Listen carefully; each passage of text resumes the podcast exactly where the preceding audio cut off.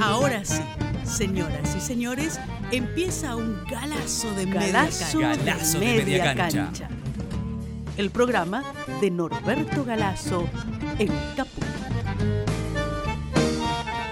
Galazo de media El programa de Norberto Galazo en Caput.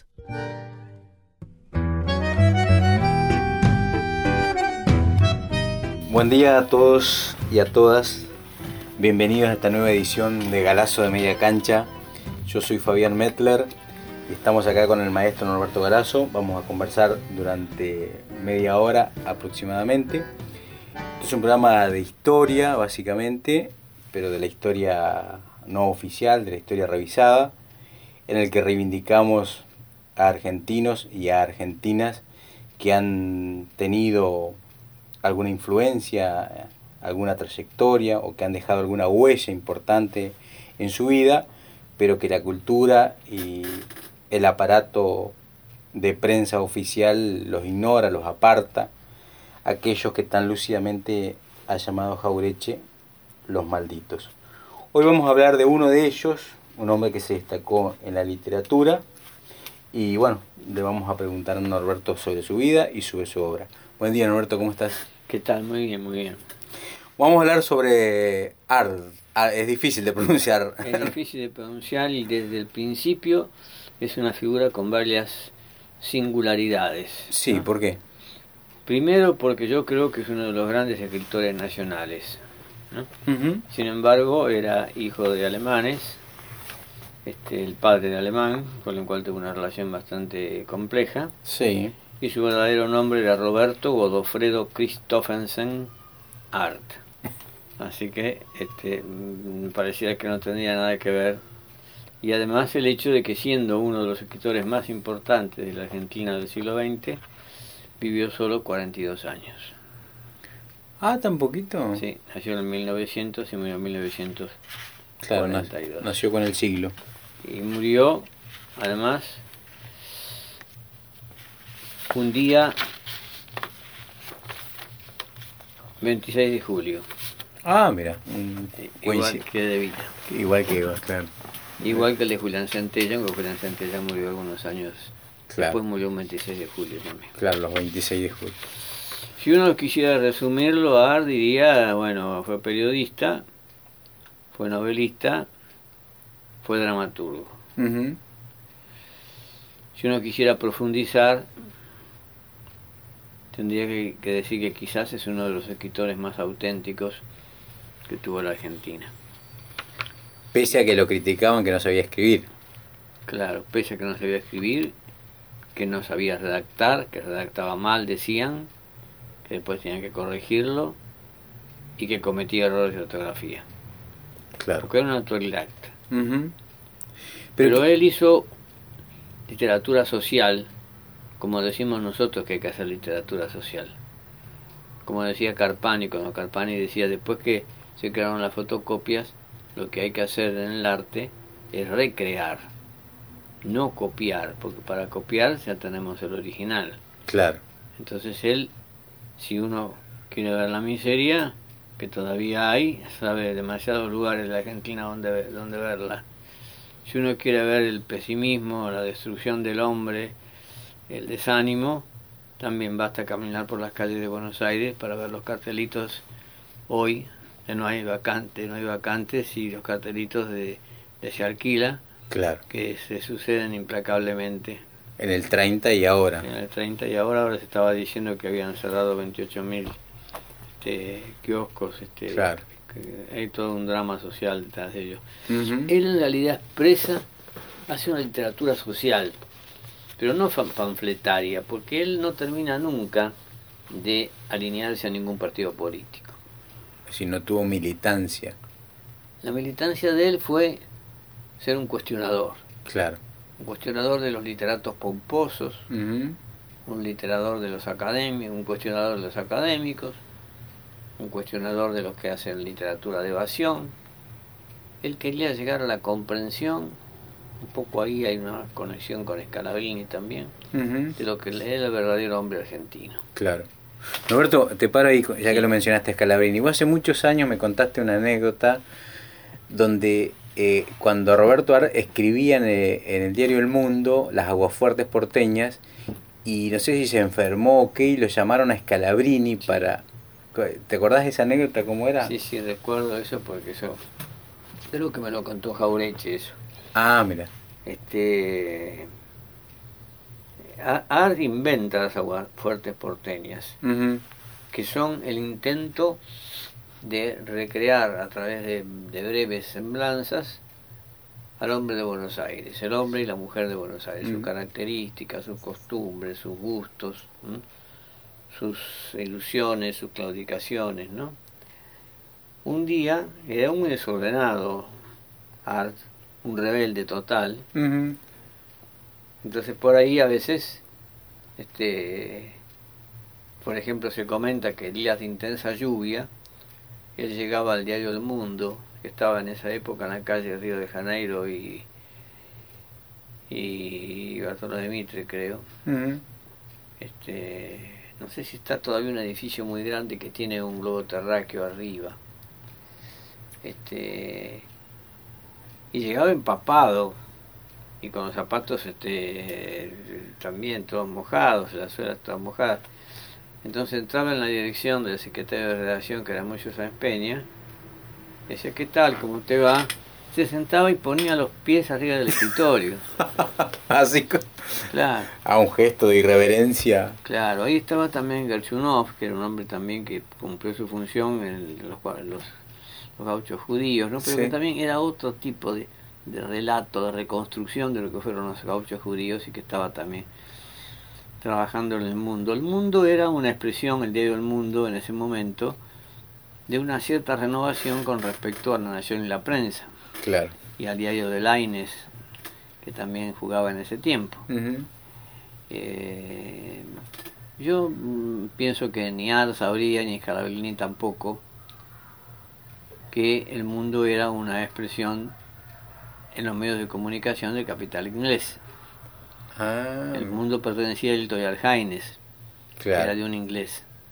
Y la revista El Hogar, que se publicaba para las familias aristocráticas, los grandes casamientos entre ellos y todo eso, era también el editorial Haines. Ah. Pero no obstante el mundo fue una renovación, que salía en tabloid, no salía como los grandes diarios La Prensa y La Nación. Este, y bueno, entonces él cuando se produce eso, este, lo echan. cuando pone las patas arriba del escritorio. Claro, lo echan. Lo llaman Scalabrini, le dicen Scalabrini si él puede cubrir la, la sesión de aguafiestas, por, aguafiestas por, eh, aguafuertes porteñas.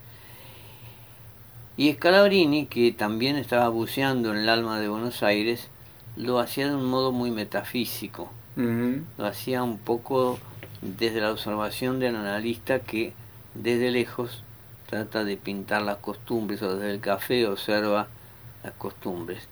Ar no tenía esa peculiaridad. Ar se trataba de meter delante del personaje. Claro. Por ejemplo, él veía un día de intensa lluvia que había una pareja que estaba en el parque en un banco sentado besándose bajo la lluvia y a él le impactaba eso. Claro y lo volcaba en un agua fuerte. Claro. O por ejemplo, él decía, ¿qué pasa? ¿Qué pasaría con un porteño que entra en un café y se encuentra a su novia besándose con otro tipo? Y entonces quería hacer sobre eso un agua fuerte. ¿Qué se le imaginaba? Ir a la cantina que quedaba cerca del diario del Mundo recorrer hasta encontrar una pareja justamente que se estaba haciendo rumacos y entonces le pega un grito a ella, le da una bofetada y este otro tipo lógicamente le da un trompazo. sí, experimenta en carne propia para tener material, digamos, original. Y él puede hacer su aguafuerte porteña. Claro. Entonces, aguafuerte porteñas, por un lado expresaba la miseria de esa época porque son de un año ya donde la crisis estaba apretando, ¿no es cierto? Claro. Este, y por el otro lado son la expresión de un escritor que recupera lo social para la literatura, pero no con una temática impuesta por el Partido Comunista desde Moscú, Claro. ni impuesta por la liviandad progresista de los socialistas, ni tampoco menos aún por el liberalismo de la clase dominante. Claro. Galazo de Media Cancha. El programa de Norberto Galazo y Fabián Medler. en Caput. La clase dominante lo rechaza porque él es un cuestionador Ujú. de los académicos, de los grandes profesores. ¿eh? Le dicen, pero usted escribe mal, no no importa que me escriba mal, pero yo escribo lo que siento. Claro. Sí, pero usted tiene solo de ortografía, sí, bueno, no importa, habrá que corregirlos. Pero este no importaba eso, ¿no? Ujú. Algunos autores, como Pedro Gambide, que es una figura muy importante. Sí, que lo, lo trabajamos el año pasado, Trabajamos hicimos, ¿te acordás? Un pasado, programa. bueno, claro, una gran figura, un tipo extraordinario. Este, bueno, decía que este, Art revolucionó el, el buen escribir. El hecho de que cuando uno escribe se mide en la prosa buscando la mejor palabra. Él no buscaba la mejor palabra, él buscaba la palabra que, que él había escuchado en la calle, Claro. en la cantina, claro. en, el- en la función periodística. Ujú. Era un hombre profundamente inmerso en su pueblo. Entonces, primero aparecen en el, en el mundo sus aguafuentes porteñas, este, el diario El Mundo. Él escribe en El Mundo y escribe en Crítica también. En el de Botana, En el de Botana, al cual también pensaba hacerle un- una crítica feroz, que era un libro que nunca se publicó. Entonces, en el año 26, en medio de la polémica entre Boedo y Florida, donde los escritores de Boedo son muy admiradores de Dostoyevsky, de Gorky, de los escritores rusos, ¿no?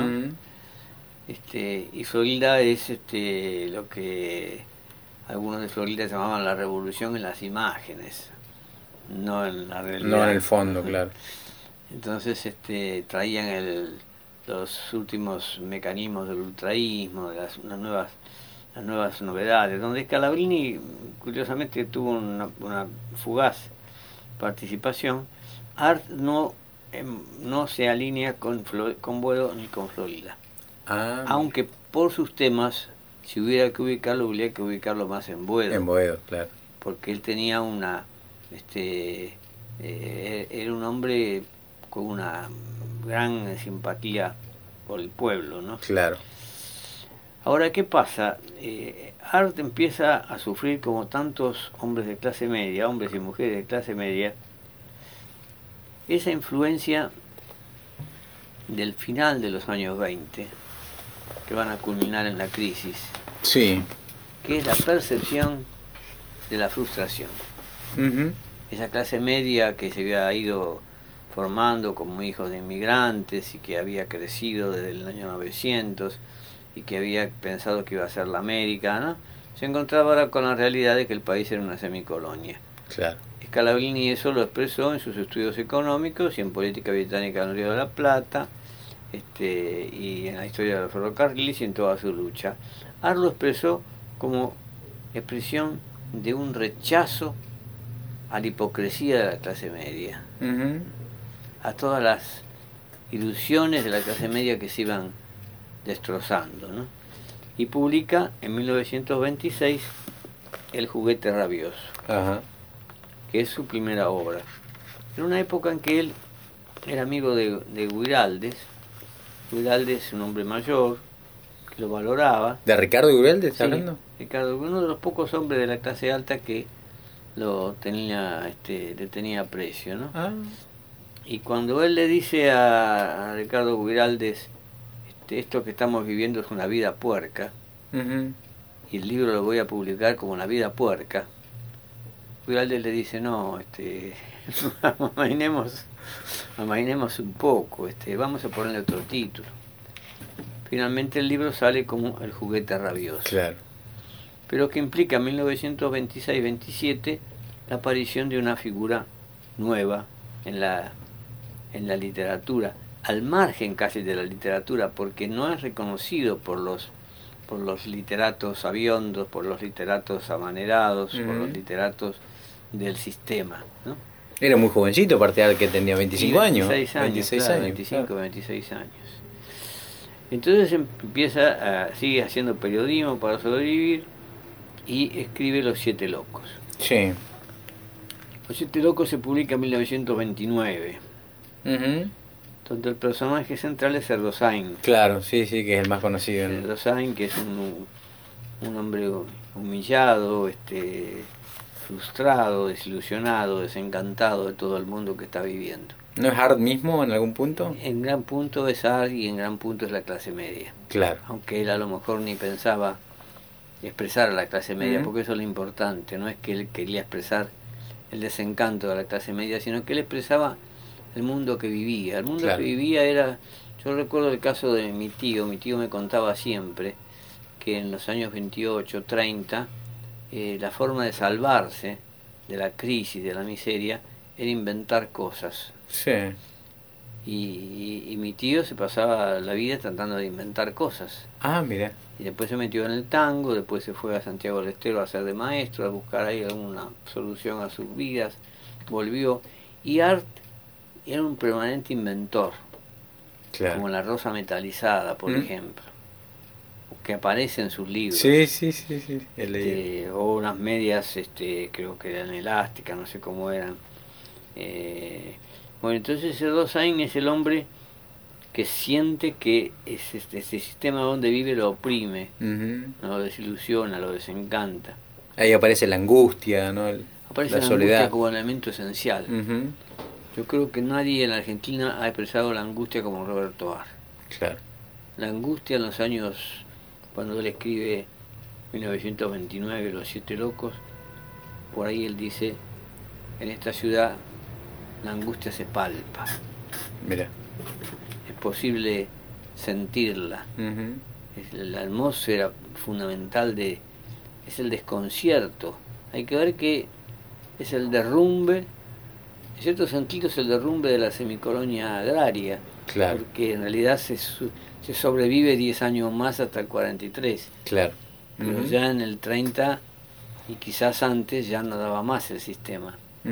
Además Inglaterra ya había decidido empezar a venderle a sus colonias, después va el vicepresidente argentino a humillarse delante del, de- del rey, para el príncipe de Gales, para decir que la Argentina, por su independencia económica, forma parte del imperio británico, Ujú. para que conseguir que le, que, que le compren, ¿no? Entonces aparece en esa novela el astrólogo, que el astrólogo que el que le dice hay que cambiar el sistema, Claro. hay que hacer la revolución, Ajá. pero no la revolución que le plantean los ideólogos del Partido Comunista, que por otro lado estaban bastante desubicados respecto al pueblo porque eran antirigoyenistas, ¿no? Claro. eran una revolución sin masas. Pero que a su vez planteaban este, estructurar un partido de masas, etcétera. Y aparece también la vinculación de Ar con el mundo marginal. Le llama mucho la atención esa decadencia de la clase media que hace que proliferen los marginales, uno de los cuales es el rufián melancólico. Claro. Porque el rufián, en principio, uno lo piensa como un tipo de rufián que Duro, claro. mujeres, duro, cruel, este, y además este alegre, que de Claro. borrachera en borrachera. Y este es el rufián melancólico. Claro. Y aparecen estas otras figuras, incluso en el lenguaje de arte, cuando un tipo le va a pedir prestado a uno de los siete locos que tiene dinero, el, el- este, la certeza Erdosain de que le va a dar este, algún dinero, el otro lo escucha, lo mira, le dice rajá, turrito, rajá. Eso de rajá, rajá se hizo muy común en Buenos Aires Claro. porque era la expresión, mm, él lo tomó de la calle seguramente. Claro. Entonces esa, esa angustia de la crisis hace que él diga, los argentinos, él dice los argentinos, pero se refiere a la clase donde él, él pertenece, ¿no? que es a la clase media, una clase media en declinación. Dice, los argentinos ya no saben si hay que instalar el socialismo o hay que crear una cadena de prostíbulos. Sí, está buenísima la noticia esa frase. Claro. Es decir, es la, la duda entre el fascismo Claro. Y, el socialismo, la revolución. social. Claro. Claro. Es la duda de que, que tiene la clase media. Que se, se dispara para los dos lados también, ¿no? Porque hay algunos que se hacen Sí, fascistas sí, y sí, otros. sí, sí. Y es el fenómeno de la clase media alemana, de los desocupados Claro. alemanes, que visto que fracasa el socialismo, Claro. se hacen este nazis, ¿no? Claro. Este, em, e, este, este, este, es una de las cosas que él plantea en ese momento y después eh, eh, por eso escribe los, los siete locos que son siete personajes muy singulares, ¿no? Donde hay también inventores de, la rosa metalizada, donde el astrólogo quiere hacer la, revolución, donde está la renga, donde está Barsut, donde está la idea de que para hacer la revolución hay que tener mucho dinero, entonces él, el Rosain plantea este, secuestrar y, saquear a un, este, a un pariente, pariente de para conseguirle el dinero y con el dinero hacer la revolución. Norberto Galazo en Caput hace Galazo de media cancha. Galazo de media cancha. Galazo de media cancha. Radio Caput. Pero ya esa revolución sin vinculación con la izquierda. Claro. La izquierda lo tienta a Art varias veces, el Partido Comunista lo elogia, trata de acercarlo y él dice, dice de él que él intentó leer el Capital y se cansó. sí. Claro, porque él era un, hombre cuestionador que estaba en contra del sistema, pero lo hacía con una, una pasión distinta del intelectual, ¿no es cierto? y del militante también, bueno. Pues, y del militante también, porque él no se integra, él es, individual en sus cosas, ¿no? Y después hace los lanzallamas en 1931, que quizás tiene a lo mejor está un poco por debajo de los siete locos, pero que tiene toda esa fuerza de esos personajes que tienen cuestionar el sistema. Y empieza a hacer teatro después también. Ah. Y hace teatro este, algunas obras importantes, como Sabelio del Cruel, por ejemplo. Historia de una noche también. Este, y, cuando alguien le pregunta, este, pero usted es un literato, no, yo no soy un literato, yo soy un hombre que, percibo las cosas y con gran pasión y a la manera mía, aunque a muchos les jode, este, las escribo. ¿no? Y entonces le dice, ¿usted sabe lo que es hacer literatura? Le dice al periodista, el periodista le dice, bueno, escribir libros, formar parte de la academia, formar parte de la mm. asociación de literatos. No, no. Es que conversando, conversando sobre literatura, cambiando ideas sobre literatura, no se, hace, no se hace literatura. Literatura se hace escribiendo libros muy fuertes, que escritos con toda pasión y que sean un verdadero cross a la mandíbula. Claro, el cross de la mandíbula. Claro la idea de que hay que, es decir, él no teoriza, porque no es un, un, teórico, pero desde el punto de vista de, la, de, los literatos de la época, puede decirse que es poco que, que, el tipo está contra el sistema. Claro. Que el sistema lo asfixia. Quizás lo asfixia el periodismo también, donde tiene que, por una de esas casualidades, interviene en el fusilamiento de Giovanni y Escarfó, cuando se produce el golpe de Uriburu, lo mandan a Art a hacer este, la nota. Ah, ¿y qué presencia de fusilamiento? Presencia de fusilamiento, sí. Ah, mira. Y él en todo esto este, eh, ya entra también en un periodo de sus últimos, su último años de, desánimo, de, de, mm, como desilusión. Sí a pesar de que hace varias obras de teatro dando apoyo al teatro independiente, que por entonces había creado Leónidas Barletta. Ah, Barletta, sí, sí.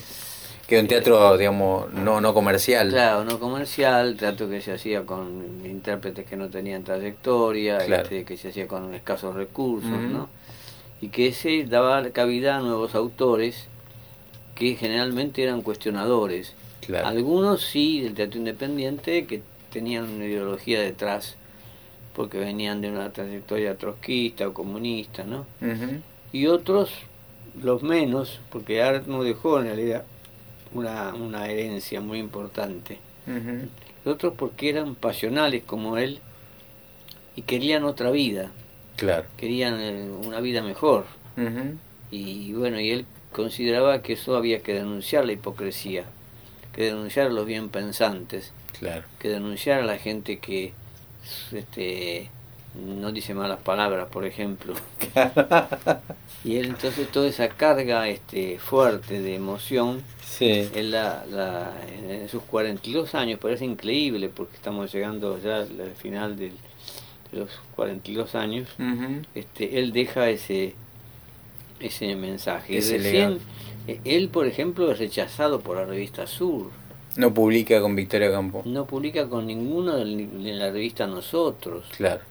No revista, no, no publican los elementos este, principales de expresión de la cultura de ese momento. Ni da conferencias tampoco. Claro, está al margen, digamos. Está al margen, es un marginado. Claro.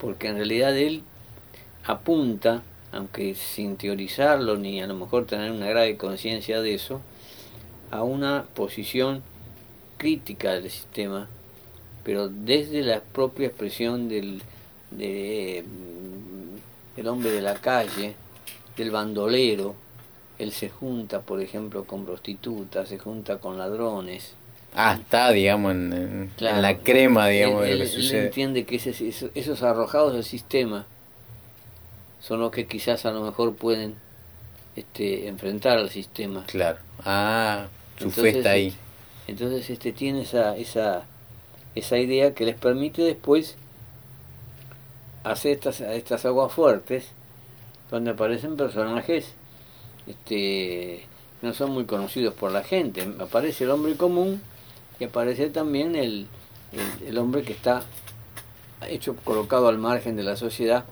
por lo que él llama los hipócritas, los falsos, los obsecuentes. Los perdularios también, era Claro, los palabra que no se perdularios, usa. claro, claro.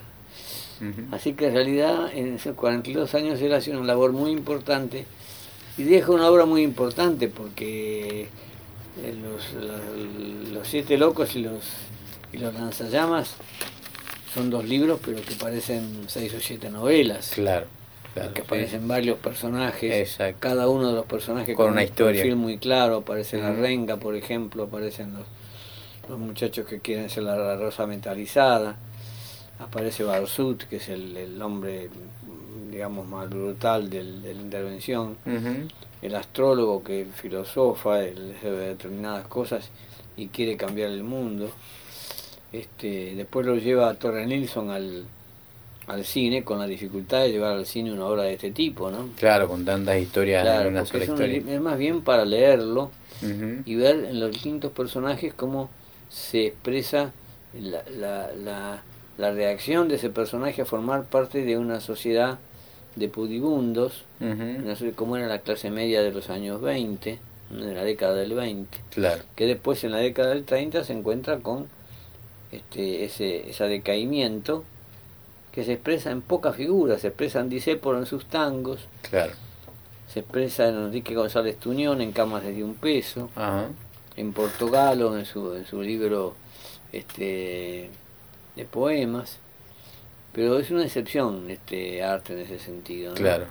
Roberto, y, ha dicho, digo, esto voy a decir que no, que no publicaba en la revista Sur, también ha dicho que de Ricardo Roja, Leopoldo Lubone y Capdevila dice que, dice, no sé, ignoro para qué sirve la obra de estos señores, Sí, dice, sí. Sí, porque él no se andaba con pelos en la lengua. era quizás- también bastante... Quizás se exageraba un poco porque Rojas tiene toda una, una época rescatable. Ujú.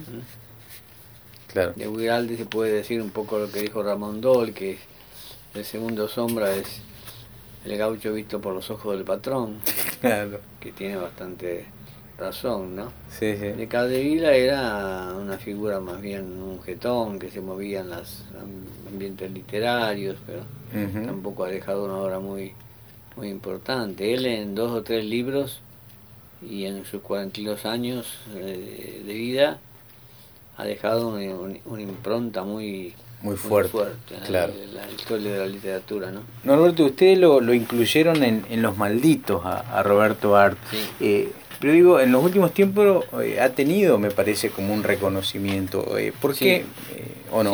Sí, sí, Años después, este, Mazota escribió un libro sobre arte. este, y, la gente joven empezó a, recuperarlo. Ah, hay un proceso entonces de reconocimiento. La gente joven empezó a recuperarlo Art porque vieron que en, Art había una fuerza. Claro.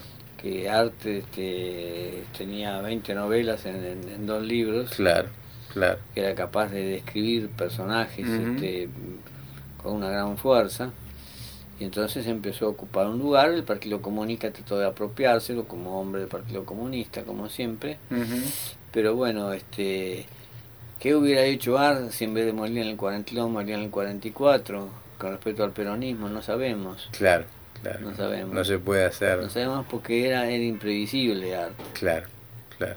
esa esa este, duda que él tenía entre la izquierda y la derecha que hace que se acerque a la izquierda y se desanime y tampoco tenga nada que ver con la derecha, claro. Eh, lo colocaba en una posición de un, país sin destino en ese momento que él muere, ¿no? Claro, claro. Pero digo, pese a, la recuperación de la que estamos hablando el último tiempo, sigue siendo maldito, y por su obra sí, sí, sí, eh, eh, es maldito. Seguramente. Claro. Bueno, Alberto, hemos llegado al, fin del programa, se nos acabó el tiempo como siempre. Eh, para los que se sumaron recién, les cuento que estamos hablando con Roberto Galazo sobre Roberto Art y esto es Galazo de Media Cancha. Si te parece, nos encontramos la semana que viene, Roberto. ¿Cómo no? Bueno, será hasta la semana que viene. Perfecto. Los malditos. Los rebeldes. Los imprescindibles.